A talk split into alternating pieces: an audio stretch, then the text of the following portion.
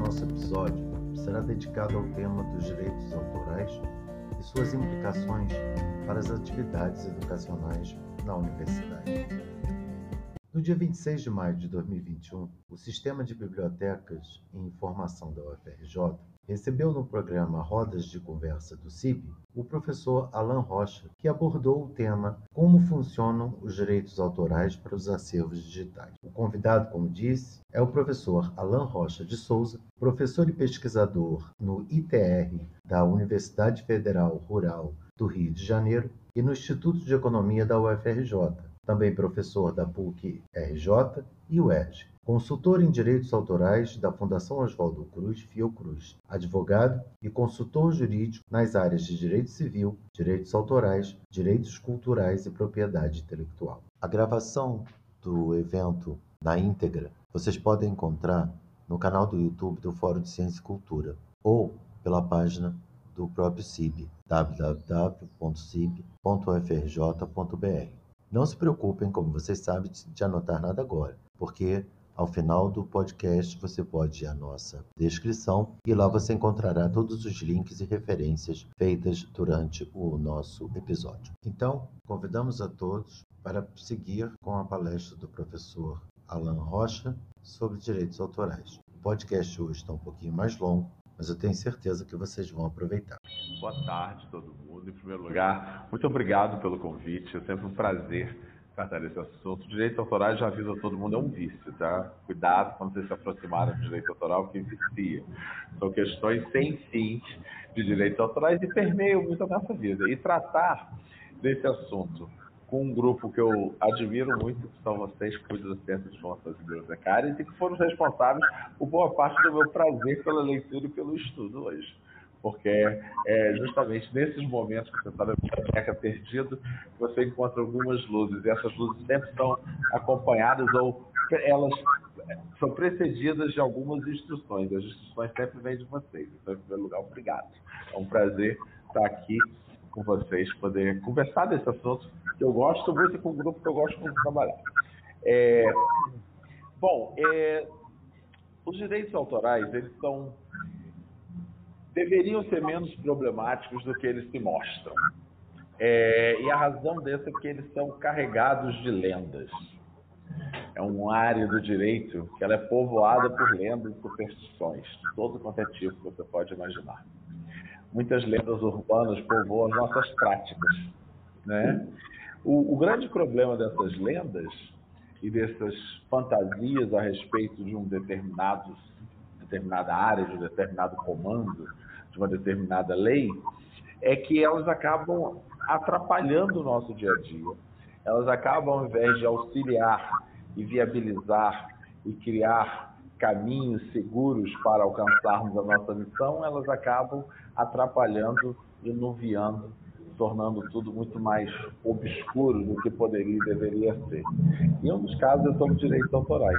E a questão central dos direitos autorais é do que pode e o que não pode fazer sem autorização do autor, sem autorização prévia ou sem remuneração né, do autor ou titular.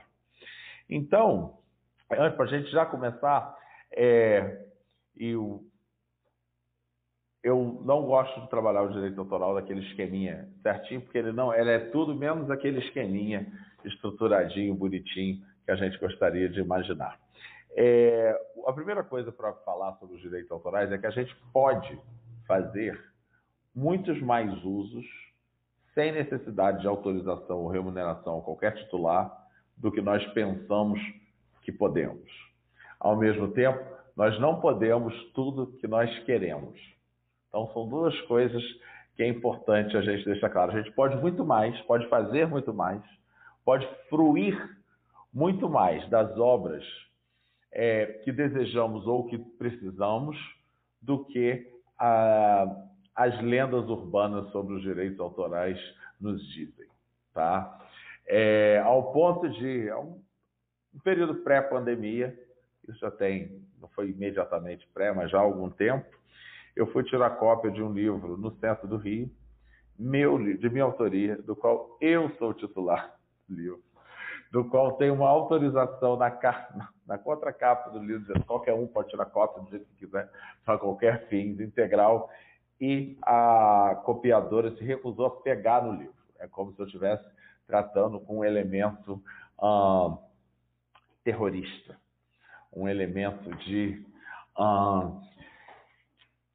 que passaria algum Covid, por exemplo. Parecia um, um, um, livro não desinfectado de Covid. Hoje as pessoas poderiam até não querer tocar no livro por medo de passar o Covid, mas no tempo não era isso, era com medo dos direitos autorais. Oh, meu Deus, o que vai acontecer comigo se eu pego nesse livro tiro cópia desse livro e depois que vai ser preso, ficar preso o resto da minha vida, jogado na, na carceragem, abandonado e esquecido. Bom, Nada disso acontece, nada disso é verdade. Né? Mas esses mitos se tornam tão reais que eles impedem um simples fato, um simples ato de reproduzir uma cópia para fins privados, no caso é para fins de estudos, do meu livro, que é da minha titularidade. Enfim, eu não tinha que pedir autorização a ninguém para fazer o que eu quisesse, inclusive vender cópias e assim por diante do livro. Então, é, isso é só para dar a dimensão de como esse esse medo do que podemos ou não, do medo dos direitos autorais, nos leva e levam vocês, principalmente no dia a dia, a não fazer, a deixar de fazer inúmeras coisas que estão dentro, não só das suas funções é, profissionais, né, da, da razão até da própria atividade, como são de necessidade importantíssima para os terceiros que vêm pedir auxílio a vocês, é, e que, em muitos casos, estão permitidas pelo ordenamento jurídico. Mas ainda assim, por conta desses mitos e fantasias, dessas lendas, a gente não, não faz esses atos. Tá? Então, isso tudo para dizer que muito do que nós achamos, praticamos sobre os direitos autorais, está errado nós, é, profissionais da educação, da pesquisa, do ensino, como são também as bibliotecárias, acabamos nos censurando é, por conta desse temor de que não pode nada, tudo precisa de autorização e remuneração, é, e que se não tivermos autorização nós estaremos violando, e em razão disso nós deixamos de fazer inúmeros atos que são possíveis e permitidos. Isso por quê? Isso porque nós acreditamos em várias fantasias que são ditas sobre os direitos autorais. Muitas delas pelas próprias editoras, tá? para tratar especificamente do caso, mas não só pelas editoras. Se você olhar qualquer DVD de qualquer coisa, tem lá, inclusive, uma. ou praticamente qualquer livro, tem lá escrito que não pode reproduzir nenhuma parte, nem parcialmente, nem integralmente é, parte daquele livro. Isso é mentira, isso está errado, isso é abuso de direito. A legislação permite expressamente que você tire cópia de qualquer livro para fins privados. Então, isso aí é só um exemplo da fantasia, da mentira contada e repetida inúmeras vezes que acaba nos faltando. Também os DVDs vêm, o FBI vai entrar na sua casa, se você fizer isso, não pode reproduzir no todo ou em parte, vir o FBI vai aparecer lá na sua casa. Até DVD pirata tem o mesmo, vem até com o próprio dizerzinho de que também o FBI não pode reproduzir aquela obra que já é efetivamente foi feita sem autorização para fins econômicos e assim por diante. Então, esses são os sinais que a gente recebe e vê o tempo todo, e isso são sinais indicativos que além das outras pressões que a gente sabe, que acabam formando um senso comum sobre o que, não, o que pode e o que não pode, na verdade, privilegiando o não poder, privilegiando que tudo é o que eu só é, criando a ideia de que tu, eu só posso fazer aquilo que tiver expressamente autorizado pelo autor barra titular. Titular é o dono dos direitos. E isso é mentira. Isso não é verdade. Isso, na verdade, isso de fato é uma mensagem que atua em favor dos interesses estritamente econômicos das editoras, legítimos interesses econômicos, nenhum problema, editoras, produtoras e assim por diante. Afinal de contas, foram feitos investimentos, mas que não considera justamente os outros direitos com os quais os direitos autorais têm que se harmonizar. Direitos esses igualmente fundamentais. E existe uma parte, então, essa construção, esse ideal, esse ideal não, esse ideário de que nada pode, a não ser que tenha autorização e remuneração, é uma construção específica, é uma construção não aleatória, ela é provocada. Tá? Ela é uma construção, é justamente o objetivo é incutir em todo mundo a ideia de que precisa pagar para todo e qualquer uso, em qualquer, toda e qualquer circunstância de obras protegidas.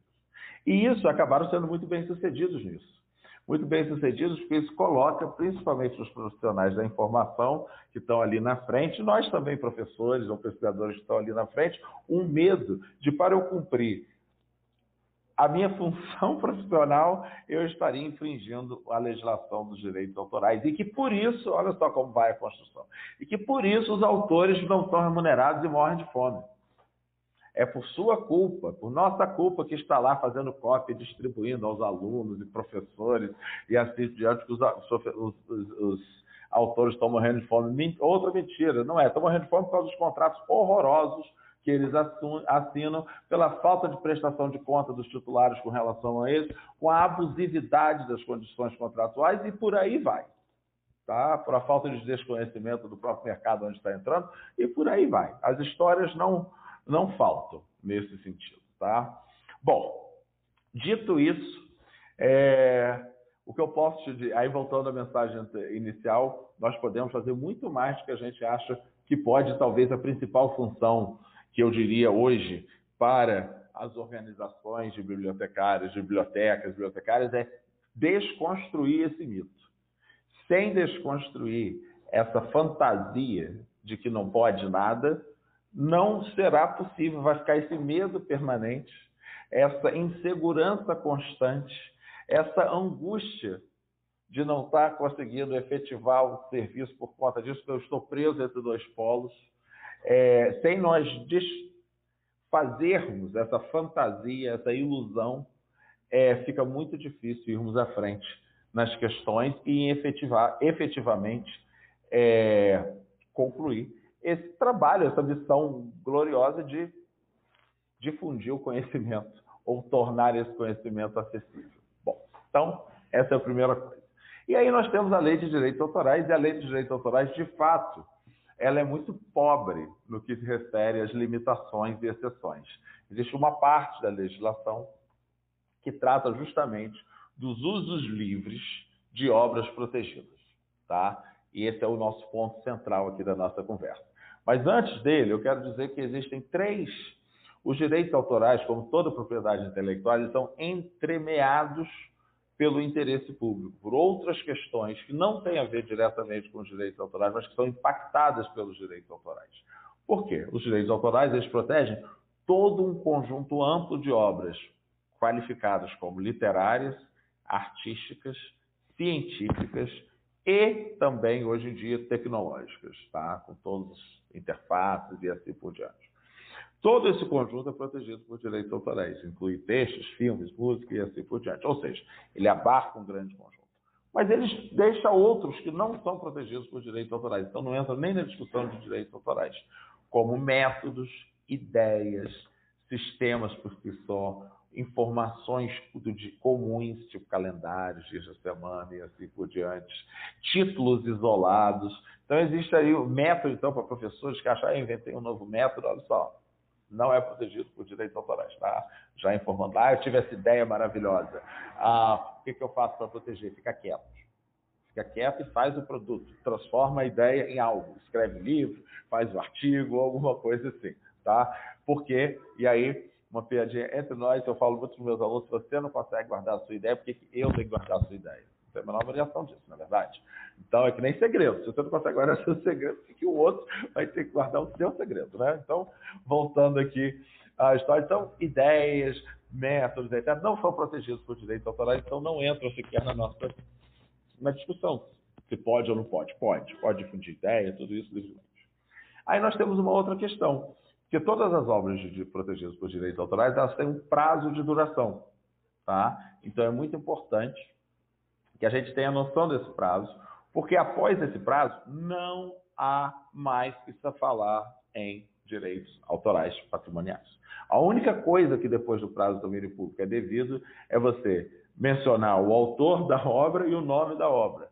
Por isso que a gente ainda menciona de Platão, disso, daquilo, enfim, dos autores gregos, nós ainda mencionamos, mas isso não é mais por uma razão pessoal do autor. Ninguém está preocupado com os direitos morais pessoais do Platão, Sócrates ou etc. É porque isso tem um interesse coletivo, um interesse social, um interesse cultural em saber quem é autor de determinada obra, até pela história das ideias, a história social, a história dos pensamentos e assim por diante. A razão não é mais por conta do autor, é uma razão muito mais de cunho social. Isso já mostra a vocês como é, estão entremeados os direitos à proteção privada, essa proteção específica, com também os interesses públicos e coletivos. Tá? Eles permeiam durante todo o direito autorais. E aí, o prazo de duração também é um prazo específico. E no Brasil entra em domínio público. O domínio público, o prazo de proteção é determinado em cada país. Tem um mínimo internacional que são 50 anos depois da morte do autor. Tá? O Brasil, como a maioria dos países ocidentais hoje, são 70 anos depois da morte do autor. Tá? Isso quer dizer que hoje, em 2021, é, todas as obras de todos os autores que faleceram até 1950 já estão em domínio público. E por já estar em domínio público, você pode, eu diria até que deve, escanear tudo, botar tudo online, difundir tudo. Você pode vender, comercializar, fazer o que você quiser, disponibilizar da forma que você quiser. Qualquer obra de qualquer autor que tenha falecido até 1950, em qualquer parte do mundo. Não interessa se ele é brasileiro, americano, francês, espanhol, africano. O único que estaria, em tese, fora desse grupo são os países que não fazem parte da OMC, é um gato pingado aqui e outro lá. Então você pode tornar isso, isso é tão mínimo que você não precisa considerar. Então é importante ressaltar aí o domínio público. Aí depois do domínio público nós temos as obras protegidas, aquelas que fazem, entram no conjunto de obras protegidas e ainda estão protegidas. É um monte delas. Mas há de convir que nós já temos um monte também que não estão protegidas já, que já estão em domínio público e assim por diante. Aí um detalhe: fotografias e audiovisual entram em domínio público não da data do autor, mas do seu lançamento. Então o prazo é o mesmo, mas aí você não, não tem que se. Então, os filmes lançados até 1950, ou as fotografias publicadas até 1950 também estão em domínio público. E a cada 1 de janeiro, entram em domínio público as obras do ano anterior, equivalente. Então, em 1 de janeiro de 22, entrarão em domínio público as obras dos autores que falecerem em 1951. E a cada ano nós teremos aí, e assim sucessivamente. Então, eu te garanto, a UFRJ, pelo seu tempo de existência, tem, bastante, tem um acervo bem substancial de obras que já estão em domínio público. Lembrando que você só precisa saber a data do lançamento ou do falecimento, não precisa o dia exato, só o ano porque sempre começa em 1 de, de, de, de, janeiro do ano seguinte e acaba em 31 de dezembro, portanto. Tá? Então, essa é a primeira coisa, isso aí todo mundo pode fazer, seria maravilhoso se todo esse domínio público estivesse disponível. Pode fazer sem medo. Tá? Bom, e aí nós temos aí as obras protegidas. Aí nós temos duas situações. É, nós temos aqui, aliás, três. Uma que são os usos efetivamente livres, tá? o qual são usos de obras protegidas que não precisam de autorização ou remuneração dos autores, dos autores ou titulares. E aí nós, nós temos, além dessas, aquelas que são protegidas, mas aqueles usos também são protegidos. As obras são protegidas e os usos são protegidos, mas elas estão disponíveis por meio de uma licença pública. E a licença pública que a gente mais conhece são as licenças Creative Commons, por conta das suas três camadas, é, e quem não conhece as licenças Creative Commons, sugiro dar uma procurada e tem muito material sendo constantemente progressivamente produzido e divulgado em Creative Commons, que no seu básico tem o direito de baixar, reproduzir, distribuir à vontade. A mais básica delas permite distribuir e baixar sem fins lucrativos, sem problema. Bom, e aí é, nós temos aqui, vamos voltando aos usos livres, que é o ponto de tensão. Ah, e agora, o que, que, eu posso usar sem precisar de remuneração? Professor, é, só um minuto para informar claro. que a gente falta cinco minutos para poder abrir espaço para as perguntas, ok? A gente já tem recebido algumas perguntas. Uh, então vou rápido nela, porque essa é quente. Então vamos lá. É. E aí depois dela a gente vai mais. Então, o ponto-chave, a legislação ela é muito simplória com relação aos usos livres. Ela foi um resultado forte de um lobby das indústrias com pouquíssima ou, ou nenhuma representação das, dos professores, pesquisadores, bibliotecas, enfim. Isso foi em 97, 98. É, isso faz parte também de um movimento mundial e que hoje a gente vê, na verdade, já há uns 10 anos, uma reação a essa, esse, essa maximização dos direitos autorais e a não preocupação com as limitações. No Brasil, para fins aí, bom, já para a gente focar especificamente para as bibliotecas, nós temos algumas questões que não estão na legislação. Eu vou trazer algumas e aí isso vai dar a polêmica para a gente poder conversar. É, uma delas específica é de preservação, que embora não esteja, não está expresso na legislação, que as instituições de memória, no qual as bibliotecas também estão incluídas, podem digitalizar esse acervo para sua guarda e preservação. Eu não estou falando de divulgação, não. O fato de não estar expresso na legislação não quer dizer que não pode. Por quê?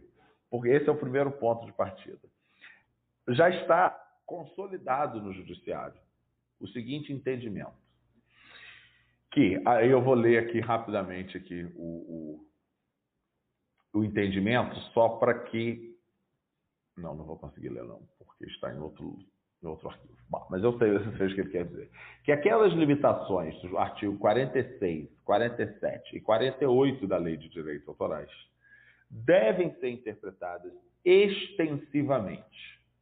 Por quê?